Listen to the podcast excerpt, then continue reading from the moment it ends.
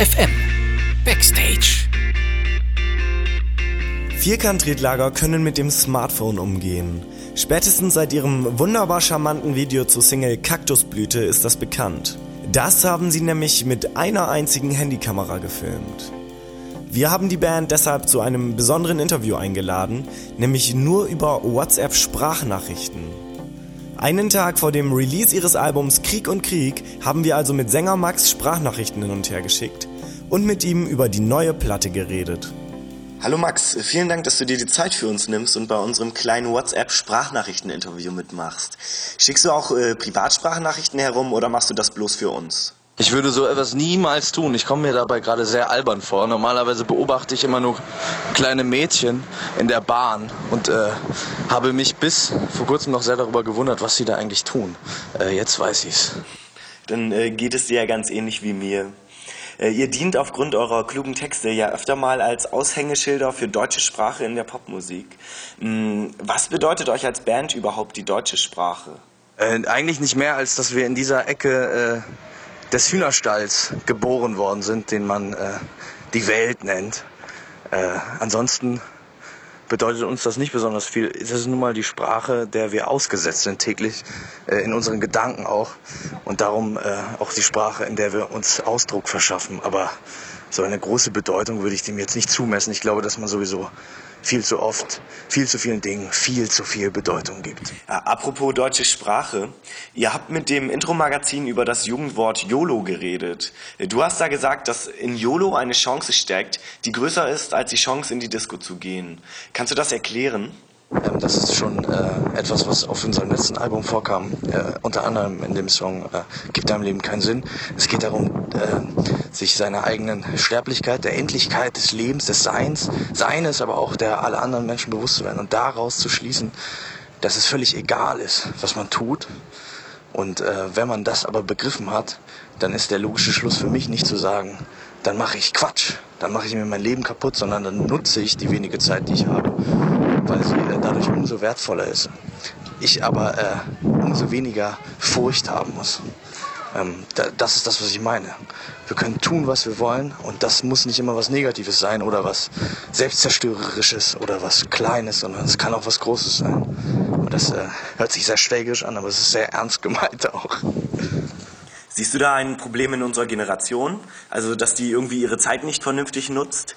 Euer äh, Gitarrist Christian hat mal im Interview mit jetzt.de gesagt, dass unsere Generation irgendwie unnormal ist. Ich glaube, Christian hat in diesem Fall etwas vorschnell von sich auf andere geschlossen. Äh, ein allgemeines Problem ist, äh, ist natürlich schwer auszumachen.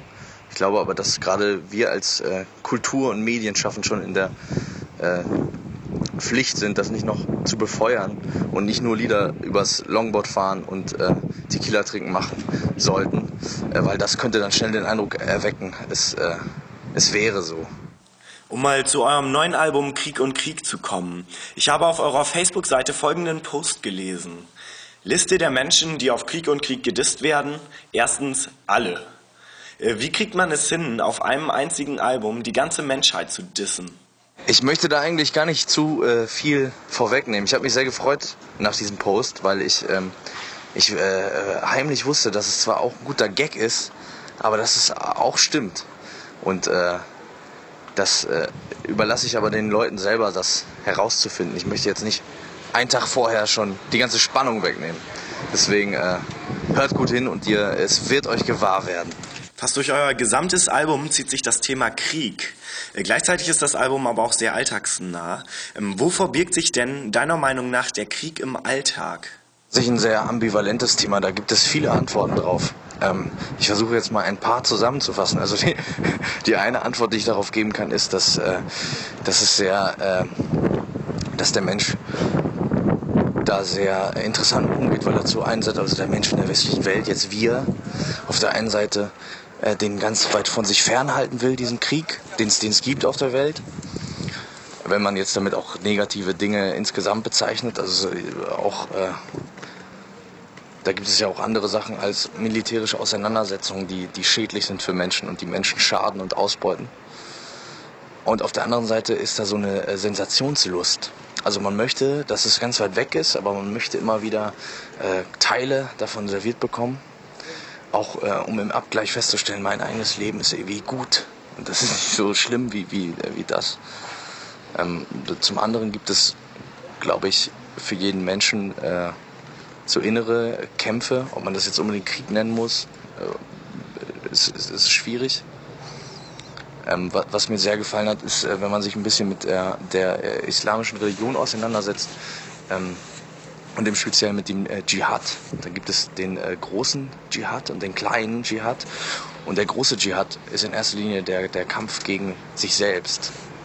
Und der Kleine ist dann erst der, der nach außen geht. Und ich fand diese Unterteilung äh, fand ich sehr sinnig, weil ich glaube, dass, dass, äh, dass vieles Äußere vermieden werden kann, wenn man sich innerlich mehr mit sich auseinandersetzt und äh, reflektiert und versucht selber ähm, selber also besser zu werden klingt jetzt nur noch optimieren, aber äh, selber ein gutes Gefühl für sich selbst zu haben und von sich selbst und zu wissen, dass das gut ist, was man so tut. Ich glaube, dass, äh, dass wenn sich so eine gewisse Zufriedenheit, also jetzt keine Selbstzufriedenheit, aber so eine gewisse Zufriedenheit einstellt ähm, und aber auch ein Wissen um die Fehlbarkeit in, äh, im Zusammenspiel, dass, dass, dass diesen Planeten etwas besser machen könnte, wenn ich so einen edlen Wunsch formulieren darf. Von Axel Bosse ist überliefert, dass er eure erste Platte gehört hat und sofort an Husum gedacht hat, ohne zu wissen, dass ihr überhaupt daherkommt. Wie viel Husum steckt denn noch in Krieg und Krieg? 27,43 Prozent. Okay. Ähm, war das denn auf eurem Vorgänger Die Natur greift an mehr? Äh, also für mich lässt sich das tatsächlich gar nicht so äh, einfach beziffern. Das ist eine Frage, die sich mir aber auch gar nicht so stellt. Ich fand das damals sehr lustig, dass, äh, dass es für Aki so war weil mir das selber auch gar nicht so, äh, so wichtig vorkam eigentlich. Ähm, ob das jetzt so das Entscheidende an dieser Platte ist, weiß ich jetzt auch nicht.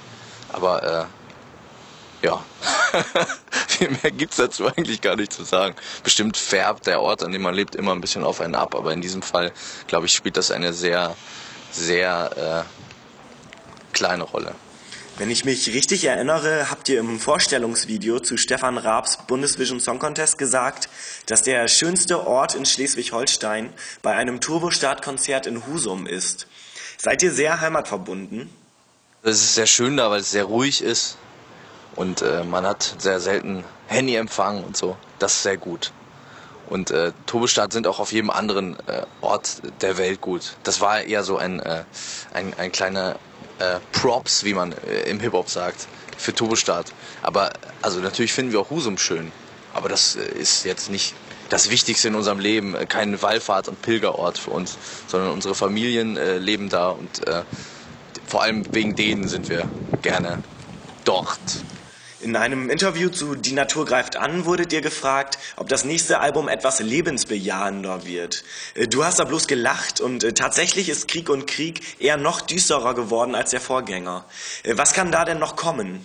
Ich glaube, es ist ganz wichtig bei der äh, Rezeption des Albums. Also ich möchte jetzt niemandem vorschreiben, wie er das zu verstehen hat, aber um mal so eine Richtung äh, anzubieten, wie man das verstehen kann, ist äh, für uns auf jeden Fall so, wir freuen uns nicht über diese Erkenntnisse. Wir sind nicht glücklich darüber. Wir finden sie aber teilenswert und vor allem auch in dieser Form teilenswert. Und wir wünschen uns aber natürlich, äh, dass wir damit auf Widerspruch stoßen, dass es äh, Argumente gibt dagegen, warum der Mensch äh, zu retten ist, was es, was passieren kann, was für innerliche Prozesse das auch auslöst und so weiter und so fort. In dem Sinne ist es eigentlich nämlich für mich persönlich doch ein lebensbejahendes Album, weil es quasi ähm, durch einen inneren Kahlschlag quasi versucht, ähm, sich, sich frei zu machen. Und ähm, dieser Schlusspunkt ist, ist für mich dann auch so ein Beginn. Also an, äh, an, an, daran lässt sich für mich als Künstler und auch als Mensch sehr viel äh, anschließen. Also einfach, weil man sagen möchte, so möchte ich nicht leben. Ich möchte nicht so sein. Ich möchte kein Mensch sein, äh, der in, in dieses Muster passt, was da, von dem da gesprochen wird. Und ähm, wie gesagt, Hoffnung auf Hoffnung äh, gibt es weiterhin und äh, es wird vieles darauf folgen, hoffentlich.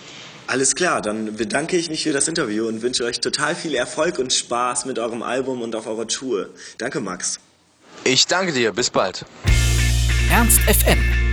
Laut, leise, läuft.